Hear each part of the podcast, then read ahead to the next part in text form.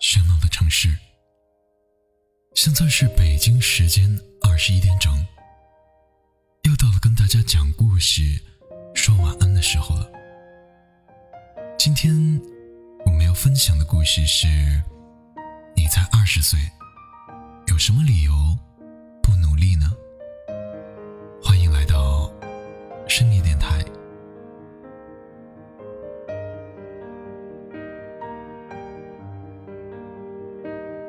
我想，大家在网上都看到过这样一句话：小时候，哭着哭着就笑了；长大后，笑着笑着就哭了。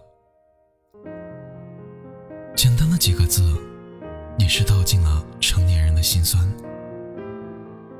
话虽如此。生活不易的同时，总有一些人正从泥泞当中哭着爬起来，然后继续跑。前段时间，我收到了朋友小宁的结婚请帖，照片上的她气宇轩昂，和几年前那个灰头土脸离开大学的人，完全是变了一个样子。依偎在他身边的女孩笑得眉眼弯弯，一看就是嫁给了爱情。也借着他发请帖的功夫，我们聊了聊他这些年的经历。小宁感叹一声，说道：“人生啊，总是辛苦的。”几年前的小宁，除了手上的大学毕业证，可以说是一无所有。他家境贫寒，甚至拿不出上学的费用。四年的时间，小宁都是靠助学贷款和不停的打工撑过来的。在大家欢呼着将学士帽扔上天空的时候，他看着校外车水马龙的世界，陷入了迷茫。当时的他。并不愿意回到家乡，是北上广人才济济，平庸如他也一定会被淹没。思来想去，他最终决定留在念大学的这座城市。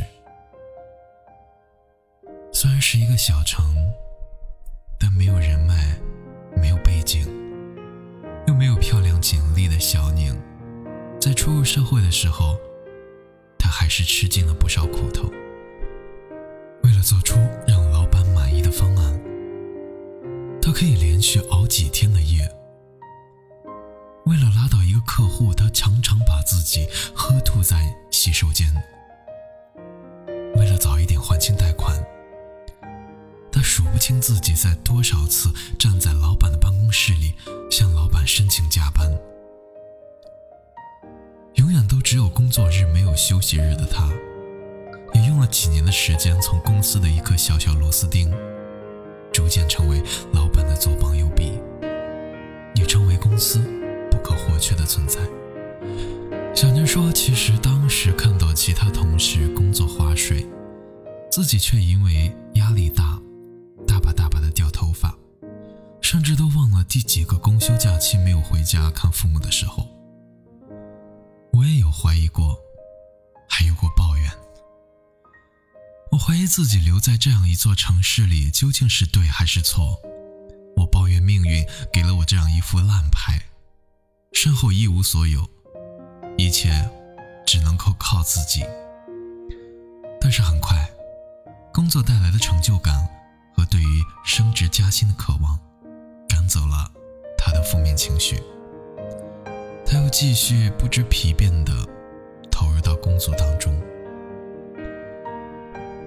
现在的他已经能够在这座城市立足，也收获了一份甜美的爱情。凭时间领来的东西，相信时间一定会为之所证。如今年近三十。小宁的成就就远远超过了当初一起进公司的同事，而那些同事们也因为提前到来的中年危机，突然增大的经济压力，脸上失去了曾经的云淡风轻，开始抱怨了生活的不容易。有人嫉妒小宁现在的生活，小宁也只是淡淡的说了一句：“我在拼命的时候，也许没人看得见。”总有很多人在年轻的时候在自己建构的舒适圈里，便以为可以轻轻松松的过上一辈子。殊不知，正是这种看似悠哉悠哉的生活，却正在像温水煮青蛙一样，试图毁掉你。我一直都相信，人生的苦难和享乐。是动态平等的，前期付出了努力，吃过了苦头，生活就一定会给予你相应的回报，或早或晚。而前期安逸舒适，奉行享乐主义，总有一天，你也不用再受到眷恋。比尔盖茨也说过，人生是不公平的。我们只能够用习惯去接受它，请你记住，永远也不要抱怨。马云也说过，永不抱怨的人生态度才是第一位。遇到挫折的时候，一味抱怨命运的不公，一味质疑他人取得的成就，都是幼稚且浪费时间的行为。有抱怨的功夫，不如精进自己，提升自己的竞争力，拯救那个颓废的自己，不喜欢的生活之中。从自身的痛点入手，方能对症下药。上帝关上了门，那我们就破窗而出。有句话说得好：“没有伞的孩子，只能快速的奔跑。”所以啊。不是生活不易，而是你没有付出全部的努力。每一个朝着自己想要的生活迈进的人，都没有指责、抱怨的时间和精力。同样，那些你眼中别人的光鲜亮丽，背后也多的是你看不到的努力。想要摆脱命运的捉弄，过上想要的人生，那么你一定要记住。从现在开始，